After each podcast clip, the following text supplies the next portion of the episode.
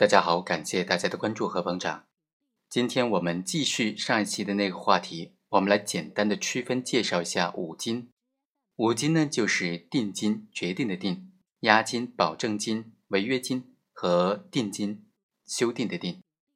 这五金有什么区别？有什么联系呢？在日常的民商事交易活动当中，我们该怎么样来辨别这五金，并且运用这五金来进行维护我们自身的合法权益？今天就和大家来讲一讲什么是违约金。违约金通常是指当事人通过协商预先确定的，在违约发生之后做出的独立于履行行为以外的其他的给付。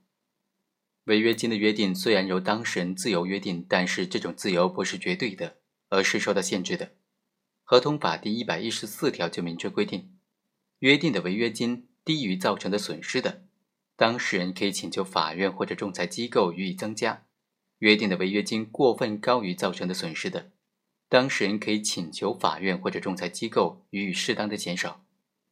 定金和违约金都是当事人一方向另外一方交付的款项，并且呢都具有担保合同履行的作用。这里的定金呢指的是决定的定，这种定金和违约金当然也有着本质的区别，区别主要体现在以下的几个方面呢。首先是根本的目的是不一样的，定金它是以确保债权的实现为根本的目的，因此呢，定金属于担保的一种形式，而违约金的根本目的是制裁违约的行为，是民事责任的承担方式，是约束双方履行合同的一种赔偿损失。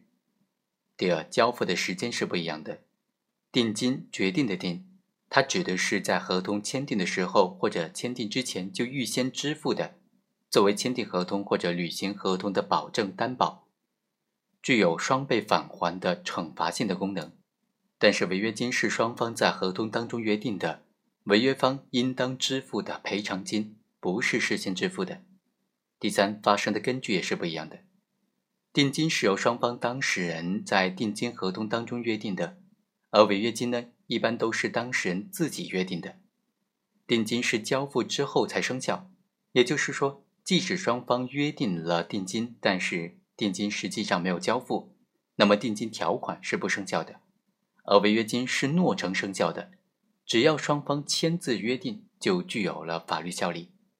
第四，确定的标准也是不一样的，定金的数额不能够超过法律规定的数额。根据担保法的规定，定金最高不能够超过合同标的额的百分之二十，超过部分是无效的。而违约金呢？因为具有预定赔偿金的性质，是根据违约可能造成的损失额度来确定的。第五，生效的条件是不一样的。定金是支付以后生效，如果商品销售没有完成，作为合同担保的一种方式，那么就应当双倍返还定金。违约金呢是诺成生效，只要合同成立，按照违约条款来处理，那么违约金就生效了。合同一旦签订，就法律行为生效了。如果有一方不按照合同执行，那么就应当按照合同的约定支付违约金。第六，作用也是不一样的。定金的作用呢，第一是证明合同成立，第二是保证合同履行，第三具有惩罚和预付款的作用。合同履行之后，定金应当收回或者抵作价款。违约金的作用就在于惩罚和保证。只要出现由于当事人的过错不履行或者不适当的履行合同的事实，不论是否给对方造成的损失，都必须给付违约金。